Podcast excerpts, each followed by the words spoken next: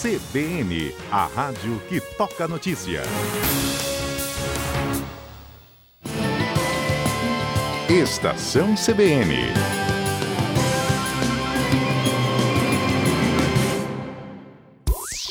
Tecnologia e novos negócios, com Everton Andrade.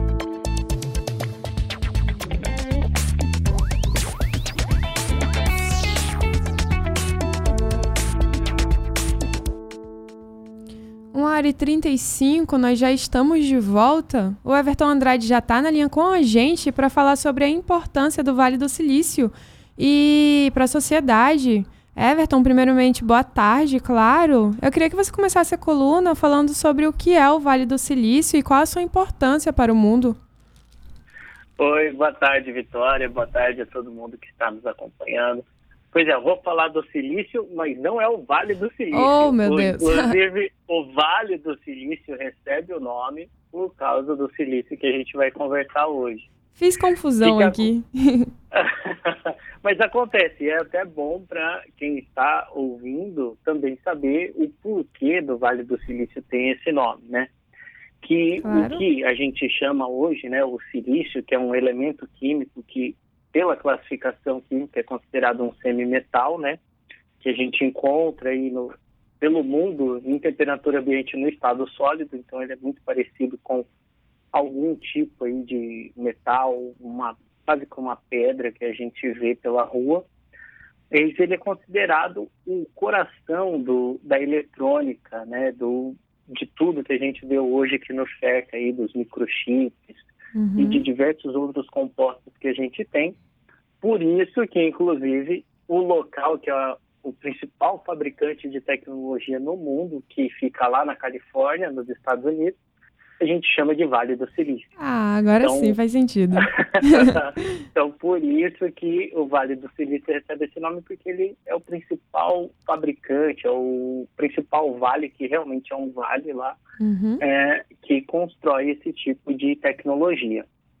Mas, assim, uma coisa que é interessante destacar é que, além do silício, ao longo da história, tiveram outros componentes, outros materiais que entraram nessa briga, né? Então, a computação e a eletrônica começaram há um bom tempo, basicamente desde quando surgiu a energia elétrica, e conforme ela foi evoluindo, foram surgindo alguns, é, algumas tecnologias e alguns compostos. Né? Lá no começo da computação, os computadores funcionavam com válvulas, que são dispositivos muito parecidos com lâmpadas. Hum.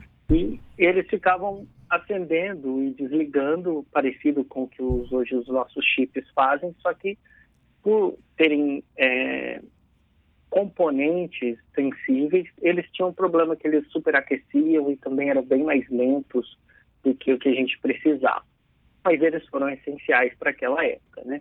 Uhum. Conforme foi evoluindo e a gente foi percebendo alguns novos metais, a gente foi criando o que a gente chama de transistor ou transistor, que é, nos deu a possibilidade de criar os circuitos integrados, que hoje a gente vê aí em componentes é, eletrônicos não tão com, com tanto processamento, ah, um elevador, um semáforo e coisas mais simples, a gente utiliza ainda esses circuitos integrados.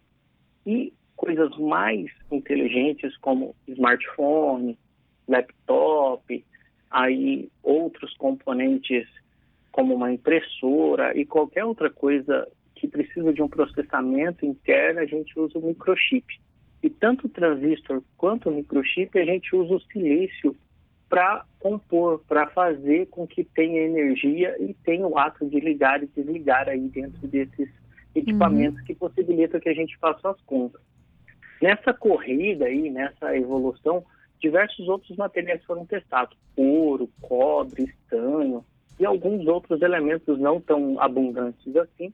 Mas isso acabou sendo descartado porque, é, primeiro, coisas como ouro, cobre são muito caros. Então, apesar da gente ter algum um pouquinho de ouro em cada processador, em cada microchip que a gente tem no nosso computador, é uma quantidade muito pequena. Então a gente não conseguiria fazer todos esses equipamentos simplesmente com ouro. Então foi se buscar outro equipamento, outro componente e achou o silício. que também começa a vantagem que a extração dele da natureza é bem menos nociva do que o ouro e o cobre, por exemplo.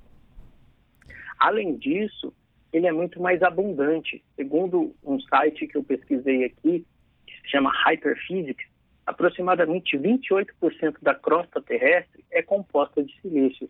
A gente tem muita coisa, a gente pode extrair ele muito ainda do nosso planeta. E ele pode ser extraído, inclusive, da areia. E aqui no Brasil a gente costuma Caramba. extrair silício da areia. É. então, é, deixa eu ver se eu entendi. O silício, ele está presente em todos os materiais tecnológicos que a gente tem. Um computador, um celular. É isso? Isso, isso, com certeza. Todo microchip é feito à base de silício. Tem outros componentes, mas o silício é a base. E esse, esse silício, ele é, ele, é produzido, ele é extraído da natureza e é feito um beneficiamento dele, né? Para ele se tornar um semicondutor, que é uhum. é uma das principais características dele, que é conduzir a, a eletricidade. O, o nome do procedimento para ele fazer isso se chama dopagem eletrônica que é basicamente adicionar impurezas de metais nesse silício para que a gente consiga colocar eletricidade. Mas uma outra coisa muito legal no silício é que ele é muito versátil, porque além da gente construir todos esses microchips, a gente pode colocar silício em outros materiais, em outros produtos que a gente tem hoje, como vidro, granito, argila e até mesmo silicone, porque se você pensar silício, silicone é uma modificação do silício que faz com que a gente tenha o silicone industrial, até mesmo silicone estético para procedimentos cirúrgicos é feito à base de silício também. Então, esse, esse elemento químico é muito importante para a nossa sociedade hoje. E o que é legal é que ele vem sendo, sendo produzido muito aí pelo mundo e o Brasil está entre os maiores produtores. O maior produtor é a China, depois vem a Rússia, a Noruega, Estados Unidos, e o Brasil é o quinto.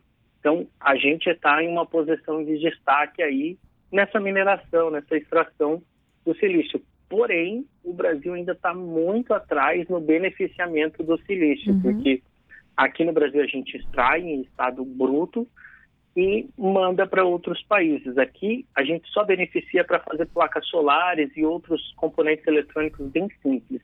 Então, até por isso a gente tem muito, visto muito aí pela, pelas ruas, pelo comércio, o aumento de quantidade de placas solares, porque se a gente consegue produzir dentro do nosso país, a gente consegue oferecer mais desses produtos.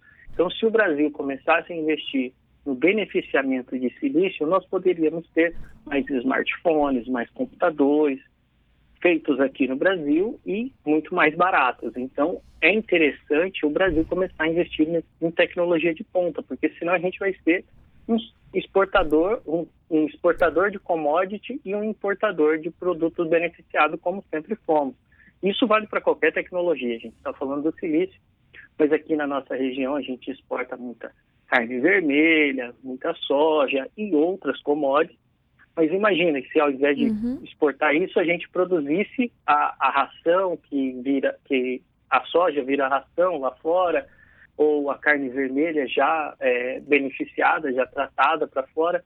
Então a gente conseguiria enriquecer muito mais o nosso país. Então, é, isso seria muito mais interessante. E um outro lado negativo de não beneficiarmos é que agora como tudo foi afetado pela questão da pandemia e esse beneficiamento é basicamente feito em países asiáticos, muitos setores da eletrônica e microeletrônica no Brasil foram impactados.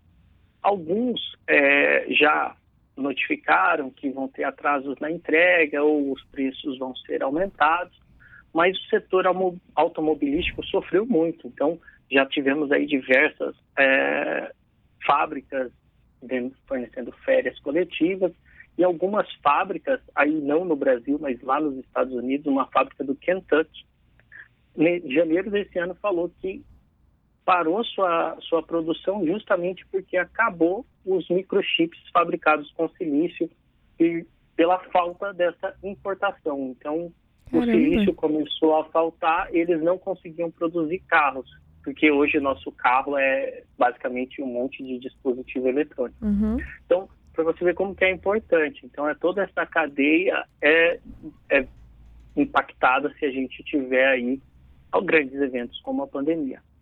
Mas é, além disso, além de investir nesse beneficiamento, também é interessante o Brasil começar a pensar em investir também em outros componentes, porque pode ser que o, a gente tenha algum outro componente aqui no Brasil, que é enorme, que não esteja sendo aproveitado. Então aí a gente tem até mesmo o computador quântico sendo criado. Então, quais tipos de componentes, quais tipos de metais que a gente poderia empregar nesses novos processadores para fazer com que funcionassem ainda melhor do que o silício nesses processadores clássicos que nós temos. Sim, então, assim, com certeza. É, é, muito, é, é muito importante a gente investir em pesquisa, tecnologia de ponta, para não ter essas rupturas, para a gente conseguir fazer com que uma matéria bruta como o silício se torne um elemento tão importante como a gente tem hoje. Porque se a gente não tiver dispositivos eletrônicos, o ouvinte não estaria nos escutando, porque ele está utilizando algum equipamento feito com silício. Nós não conseguiríamos gravar, a, o, quem está no hospital não teria lá o respirador, o marcador cardíaco, enfim, hoje tudo é a base da eletrônica e a eletrônica se baseia no silício. Então, hoje eu resolvi falar um pouquinho desse componente aí químico tão importante para a nossa sociedade. Inclusive dá o nome ao Vale do Silício, né, Vitória? Sim, a gente não falou sobre o Vale do Silício, mas muito importante falar sobre esse componente. Eu estou impressionada, estou sempre aprendendo contigo aqui na tua coluna, eu sempre escuto. É a primeira oportunidade que eu tenho em apresentar a coluna contigo, inclusive.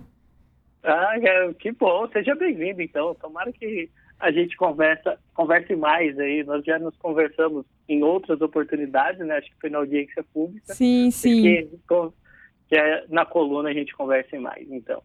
Com certeza. Então eu te vejo na semana que vem. Até semana que vem. Tchau, tchau. Tchau, tchau. Um abraço, Everton. A gente já já tá indo pro nosso intervalo, mas eu acho que dá tempo de dar uma última notícia, Matheus.